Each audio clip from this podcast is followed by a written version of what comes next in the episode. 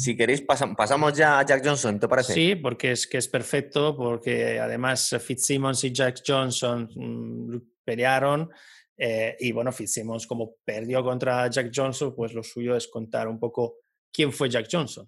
Jack Johnson, que la verdad es que llevábamos tiempo eh, detrás de, él para, para, hablaros en este programa, Jack Johnson es el primer peso pesado de la historia negro y tuvo mucha más importancia de lo que parece. Es decir, vosotros fijaros que, por ejemplo, eh, Jack Johnson nació en 1878 y murió en 1946. Si fijáis la fecha, en 1978, em, hacía poquitos años de que había sido la guerra civil y la emancipación de los esclavos en Estados Unidos. Es decir, la guerra civil americana fue en el año 65. Es decir, los padres de Jack Johnson habrían sido, los dos habían sido esclavos.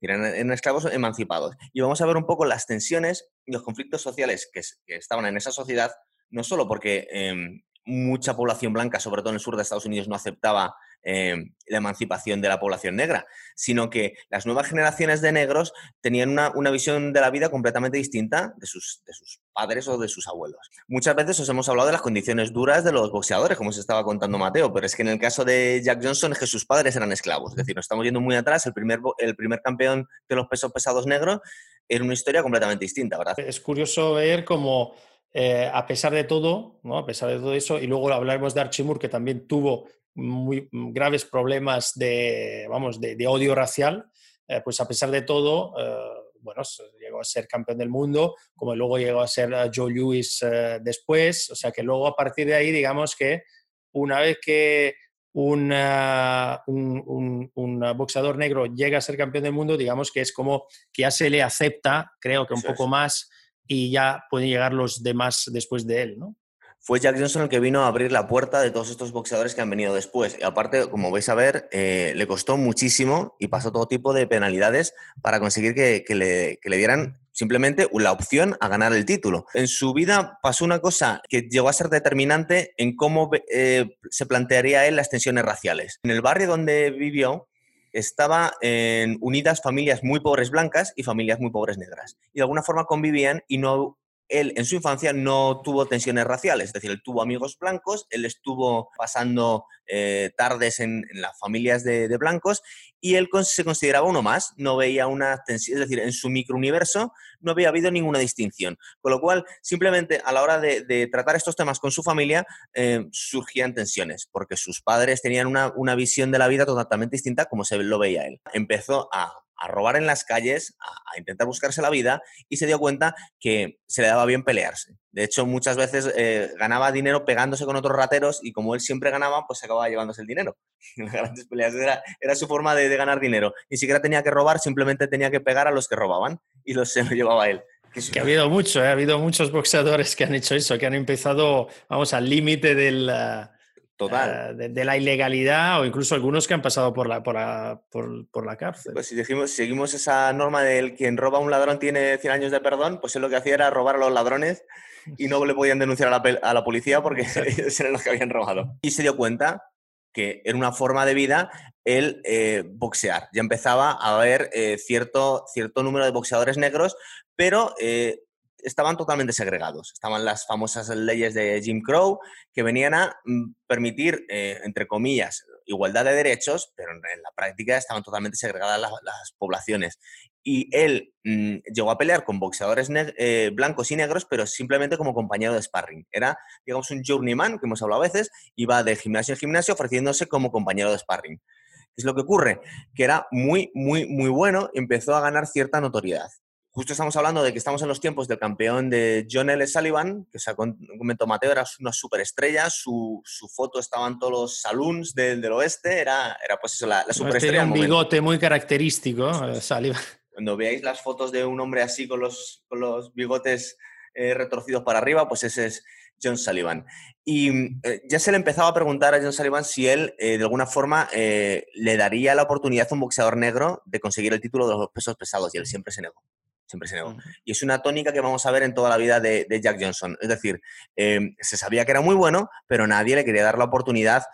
luego vamos a ver que es posible que no fuese simplemente porque estos boxeadores eran unos racistas incorregibles, sino que es que tenían miedo a la presión social. Es decir, eh, nadie quería ser el campeón de los pesos pesados que perdía el título frente a un negro y le había cedido en, esta, en este momento de tensiones raciales el título a, pues, a la población negra. Entonces no quería ser nadie el que perdiese el título. De hecho, muchos decían, dicen, si yo no fuese campeón no tendría ningún problema en pegarme contigo, no tengo ningún problema con los negros, pero ahora que soy campeón no me puedo permitir el lujo de, de jugarme eh, la posibilidad de... prestigio, sí, el prestigio, ¿no? Delante de toda la sociedad, sí. Eso es. Entonces, eh, es curioso porque una, en uno de estos combates cuasi ilegales, de hecho este era ilegal, se llegó a pegar con, en Galveston, en Texas, con un tal Joe Choninsky. Em, bueno, el caso es que no llegaron a, no llegó a terminar la pelea porque la, policía entró. Esto le pasó muchas, en muchas peleas que tuvo Jack Johnson y, y, les detuvo a los dos porque era ilegal pegarse en Texas por dinero. Es decir, si no mm. se hubieran pegado, si hubieran sido pegándose en la puerta de un bar no habría ningún problema, pero cuando era evidente que era una pelea profesional era ilegal y les metieron a los dos en la cárcel. Y es curioso, como Joe Chonsky ya estaba de capa caída, era un hombre ya de 40 años, pero le vio tal, tal talento a, Jack Johnson, que le enseñó todos sus trucos en el mes que estuvieron los dos encerrados en la misma celda, porque estuvieron encerrados en un sitio donde no tenían ni siquiera distintas celdas, estaban en la celda de la comisaría, casi como vemos en las películas del oeste, y no tenía nada mejor que hacer durante así, un mes. Así le, explicó le explicó las técnicas, ¿no? De, cómo, cómo, boxear y mejorar, ¿no? Delante de los aguaciles. Nos podemos imaginar una película del oeste donde los dos compañeros de celda se están enseñando a boxear. Eh, vamos a, salir de la, a salir de la cárcel. Este sería el momento que menos tiempo pasó en la cárcel Jack Johnson volvió a recuperar su, su, trayectoria de ir de estado en estado, porque directamente era un journeyman, pero no podía pelear mucho tiempo en el mismo estado porque muchos eran peleas ilegales o nos podemos imaginar que no tenían todas las peleas eh, interesantes en el mismo sitio. Entonces estaba constantemente viajando, mientras el título de los pesos pesados, como se ha comentado Mateo, pasaba varias veces de supercampeones, porque todos estos campeones fue gente muy notoria. De, de John L. Sullivan pasamos a al que os hablaba, a Jim Jeffries, ¿verdad? Que también fue campeón de los pesos pesados y su hermano Jack, que va a tener importancia aquí, también era boxeador.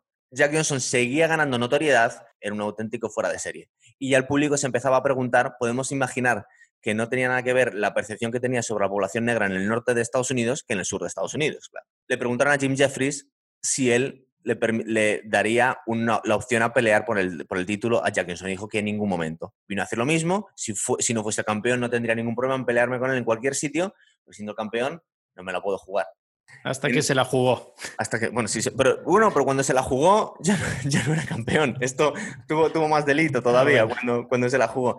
El caso es que em, es curioso porque ya nos podemos imaginar cómo Jack Johnson se presentaba en ciertos sitios para provocarle y intentar. Es, es, una costumbre que empezó él, pero luego hemos visto con Mohamed Ali, hemos visto con Shannon Briggs, bueno, se sigue haciendo muchas veces, de, de gente que quiere un, un, una opción al título y se va colando en las ruedas de prensa o va siguiendo al campeón. Y provocando provocando. Pues esto lo empezó a hacer Jack Johnson en este momento. Pero no le quedaba otra, era la única forma de, presionar a, los medios de comunicación y, a la población eh, blanca para que obligaran al campeón a darle una oportunidad.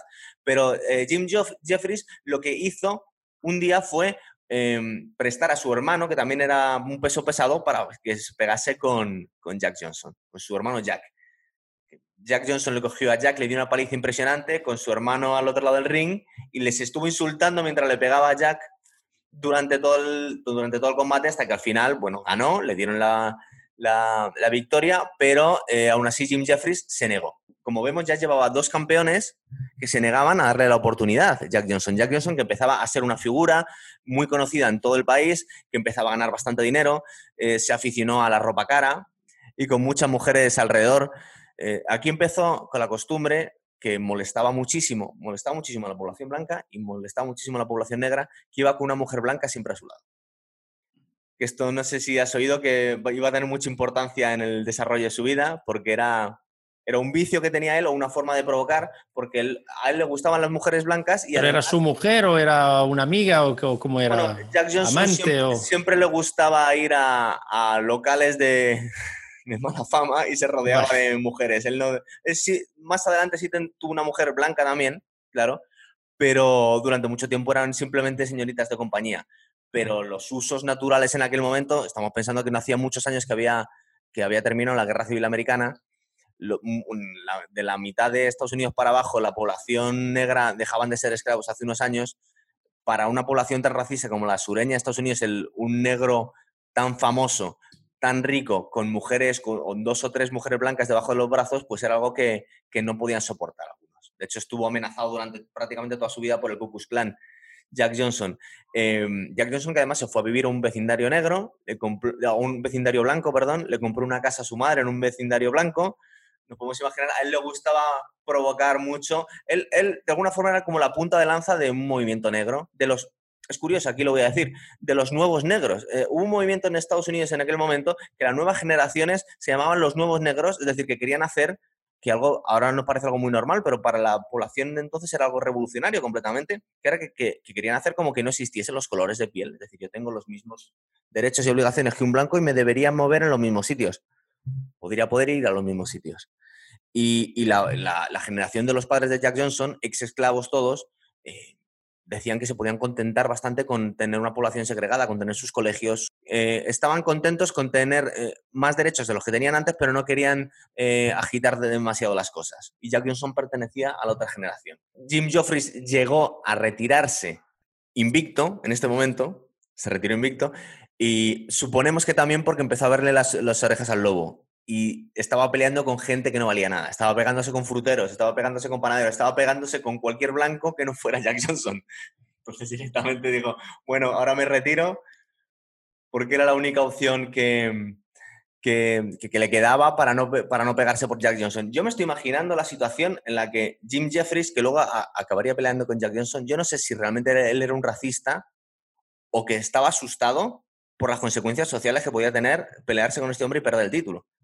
Hombre, yo creo que sí, que yo creo que eso influye mucho, ¿no? En esa época y con un racismo tan exacerbado, pues sí que sí que podía ser ah, bastante humillante, ¿no? Perder contra un negro y perder incluso el título de campeón del mundo, ¿no? Entonces, eh, sí que seguro que eso influyó muchísimo en, su elección de, vamos, intentar no pelear con él hasta que luego decidió no pelear con él. Pero en estos, en estos momentos en los que el título recayó en un tal Tommy Burns, se estuvo pegando con todos los campeones blancos que podía, bueno, blancos antiguos campeones, y entre ellos le tocó pegarse con Bob Fitzsimmons, que le hizo un KO en el segundo asalto. Supongo que Bob Fitzsimmons lleva para abajo o que era otra generación distinta, pero no le duró mucho a Jack Johnson. Le pasó como una apisonadora totalmente. Em, aquí, en este momento, eh, en el que cada vez más eh, se mostraba con más mujeres blancas eh, Jack Johnson, tenemos que recordar que en el sur de Estados Unidos se estaban produciendo muchísimos linchamientos. De hecho, en una serie de unos 10 años se produjeron 800 linchamientos de negros que la inmensa mayoría de ellos habían sido acusados. Acusados, vamos a ver, no eran acusados legalmente porque era, era algo legal, pero se les mató, se les colgó por, por verse en compañía de mujeres blancas. Es decir, en una parte de Estados Unidos un, negro no podía dejarse ver con una mujer blanca y ahí estaba el negro más famoso de Estados Unidos, el más rico, el más importante, paseándose con mujeres blancas eh, constantemente y delante de los medios de comunicación. Era algo que, digamos que estaba provocando muchísimas tensiones raciales. Una vez más, Jack Johnson empezó a perseguir al, siguiente campeón, que era Tommy Burns, eh, acosándole por donde iba. Y llegó un punto en el que no sabía qué hacer eh, Tommy Burns y dijo, mira, yo me pegaré contigo, pero el día que me paguen 30 mil dólares. 30 mil dólares era una, cantidad totalmente descomunal. Nadie se imaginaba que iban a pagar eh, 30 mil dólares. De hecho, estaban comentando que, que Jack Johnson era uno de los, boxeadores más ricos, incluso dentro de, a nivel global, y ganaba unos 3 mil dólares por, pelea. O sea, 30 mil era algo... la pelea que que comentamos antes de entre eh, James Corbett y Fitzsimmons, todas las peleas eh, entre los espectadores se recaudaron 22 mil dólares. Claro. Imagínate. O sea, sí. Pegarle 30 mil a uno era, era, era de locos completamente. ¿Y qué es lo que ocurrió? Que apareció un promotor loco australiano con 30 mil dólares en el bolsillo. Era un empresario que había hecho dinero en, en Australia, pues suponemos que con la industria de las ovejas o algo por el estilo, el caso es que había, había hecho muchísimo dinero y puso 30 mil dólares, dólares para campeón. Luego a, Jack Johnson le, solo ganaría en ese combate 5 mil, pero le daba igual porque tenía por fin... Eh, se había quedado sin opciones Tommy Burns para decir, ya tienes que pelear con él, porque dijiste algo así como, el día que vuelen los cerdos, le, daré el título, a, le, daré la opción a, y cuando ves un cerdo volar, pues no te queda otra que, que pelear con él. ¿Qué, ¿Qué, ocurrió en la pelea? La pelea fue el 27 de diciembre de 1908. 1908. Eh, cuando estamos hablando de los años, se me ha olvidado comentaros que empezó a ser aspirante al título eh, Jack Johnson en 1901, con lo cual se tiró siete años esperando a que alguien le diera una oportunidad. Había ganado el título de los campeones, del, era campeón de los pesos pesados negro, porque había un título solo para negros, que llevaba siete años con él, pero se tiró siete años hasta que le consiguió este, este combate. Fue el 27 de diciembre de 1908 en Sydney. Se hizo a las 7 de la mañana, ya se cambiaban los, los horarios, fijaros, a principios del siglo XX ya se cambiaban los horarios para poder emitirlo en, en directo para, para Estados Unidos, suponemos que era donde estaba el mayor no, público. No, no, no creo ¿no? que hubiera tele todavía, con lo cual... En Australia no, no había mucha, mucho público. Bueno, eh, la verdad es que en el estadio se llenó y hubo bastante policía montada. Estamos pensando que en aquel momento Australia todavía pertenecía a Inglaterra. Tuvieron que mandar bastantes efectivos de seguridad porque las tensiones eran brutales. De hecho, la mayoría del público era blanco, podemos imaginar, en, Australia no había población negra, los aborígenes no se les permitía prácticamente hacer nada, pero, pero eh, tuvieron que proteger mucho a Jack Johnson porque la mitad del público le quería matar. El combate se grabó, de hecho lo podemos ver, bueno, está, con los medios de... Sí, este, estaban grabados todos. De hecho, era un poco el, el, negocio de, de, esa época, era grabar esos programas. Y se hicieron, vamos, si con, eh, si fuera hoy, se hicieron virales, ¿no? De hecho, eh, el de Fitzsimmons contra Corbett, eh, estuve leyendo que, que, se hizo, vamos, que se, lo vieron muchísimas personas y fue, fue un, un, un, verdadero negocio. Eso es.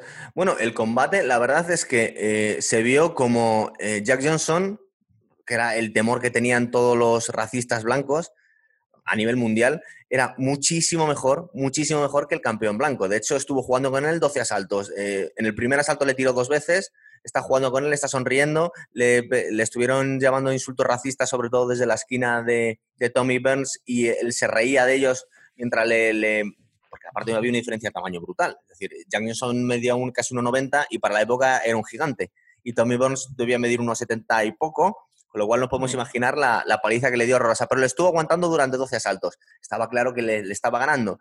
Y en un momento determinado, cuando empezaron a gritar en el público que parasen la pelea. Es decir, se estaba preparando Jack Johnson para hacerle un KO. Supongo que estaba buscando los highlights para el YouTube, casi.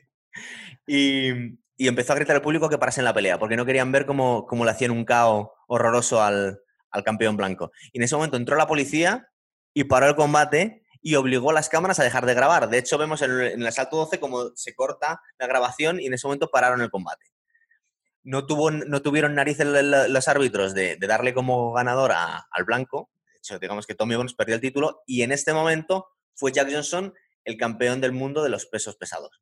O sea que le dieron ganador de la pelea, ¿no? Le dieron ganador de la pelea, una pelea que pararon por vergüenza. Es decir, no querían ver cómo, eh, sobre todo para que se viese en la televisión, cómo machacaban al campeón blanco. Y a partir de ahí, pues eh, Jack Johnson no tuvo oposición. Es decir, si nos podemos imaginar otras historias de muchos boxeadores que han ido echándose abajo, eh, echándose a perder porque no encontraban oposición y realmente el, gran reto que tuvo Jack Johnson desde toda su vida fue ser campeón de los pesos pesados y ya lo era y no tenía oposición. De hecho, consiguieron que volviese James Jeffries, como os comentaba Mateo, del retiro, tenía una granja de alfalfa estaba felizmente retirado, de hecho no tenía ninguna derrota y volvió a pelear con Jack Johnson por fin y le dio pues la paliza que le tenía tantas ganas de darle. Y, perdió, ¿no?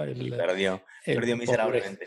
De hecho, mire, fijaros un par de datos que tengo aquí. Eh, Jack Johnson eh, consiguió, con todo ese dinero que tenía, abrir un, lujoso restaurante en 1912 que se llamaba Black and Tan, digamos que negro y bronceado. Estaba casi luchando contra todas las leyes del momento porque era un restaurante no segregado. Es decir, se podían estar blancos y podían estar negros, que es un poco el sueño que tenía él porque le estaban echando en todos los sitios. Sí, es verdad que los locales donde solía ir eran locales de mala fama, solía ir a sitios de citas, pero también estaba indignado porque eran segregados, es decir, él no quería que fuese segregados.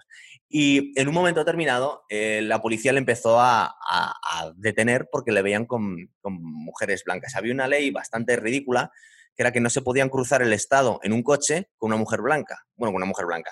Mm, un negro no podía cruzar de un estado a otro con una mujer blanca en el coche. Y hay, un, hay una anécdota muy graciosa, que es que le, paró un joven policía, Jack Johnson, que sabía quién era y de alguna forma era su fan, dijo, te tengo que multar con 50 dólares porque es que vas muy rápido y encima es que vas con una mujer blanca y no, no, no te lo puedo permitir. O sea, lo siento mucho, pero me tienes que dar, me tienes que abonar la multa. Y Jack Johnson sacó un fardo enorme de billetes y dijo, toma, 100 dólares. Le dijo el policía, sí, no te puedo dar 100 dólares, no tengo cambio. Y dice, no, no, pero esto es porque cuando vuelva voy a volver igual de rápido y con dos mujeres blancas. Ya, ya está pagado, ya está pagada la multa. Él pagó la multa por duplicado. El caso es que en un momento determinado le detuvieron, le condenaron y antes de entrar en la cárcel, cuando estaba en, libertad condicional, se escapó. Se escapó y estuvo peleando muchas veces. Por eso viene a, a, al hilo y hemos metido a Jack Johnson en este programa, porque estuvo peleando durante muchos años por toda Europa para ganarse la vida. De hecho, peleó en España cuatro veces. Cuando estaba mirando yo el, el, el lo que es el, récord de, de, Jack Johnson, digo, este hombre ha peleado en España y peleó tres veces en Madrid y peleó en un sitio que se llama el Circo Price, que estaba en la, plaza de, de, las Descalzas, creo que es. Eh, pero es un sitio que ya no existe, ya lo han movido a la ronda de Atocha, son teatros míticos que había aquí en España y, no nos da por pensar cómo el campeón de los pesos pesados se pegaba aquí en, en España o en, o en, sitios pequeñitos, llegó a pelear en México también, en Cuba, en La Habana, ¿por qué? Porque estaba peleando en todos los sitios para ganar dinero por no volver a Estados Unidos. Hasta que volvió en el año 20 eh, creo que estuvo del, en el 21 al 23, estuvo un, solo un año en la cárcel eh, porque se había dado la fuga, pero en realidad, fíjate, el delito era haberse fugado con una mujer blanca de un estado al otro. Yeah.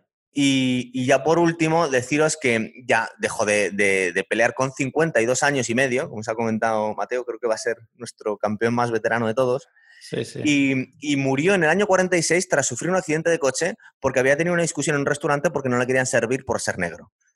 Es decir, eh, hasta el último momento le estuvo, le estuvo persiguiendo el racismo a Jack Johnson. Jack Johnson que eh, hace, creo que uno o dos años, como mucho, había empezado una iniciativa Sylvester Stallone para, para, redimir y quitarle los cargos a Jack Johnson y lo firmó hace, pues eso, uno o dos años. Eh, podéis ver el, la foto que firmó Donald Trump, la orden presidencial en la que absolvían por fin a Jack Johnson con toda su familia y de alguna forma pues la historia ponía las cosas en su sitio. Es decir, el, un hombre que ha sido un grandísimo campeón, que fue el primer campeón de los pesos pesados, todavía tenía en su, en su historial en su, una mancha sobre un delito totalmente ridículo y, y, el que le habían machacado y le había perseguido pues casi hasta la tumba. Y yo creo que aquí dejamos a Jack Johnson, es que, que una historia muy interesante, había mucho que contaros por aquí, pero vamos a pasar a la siguiente.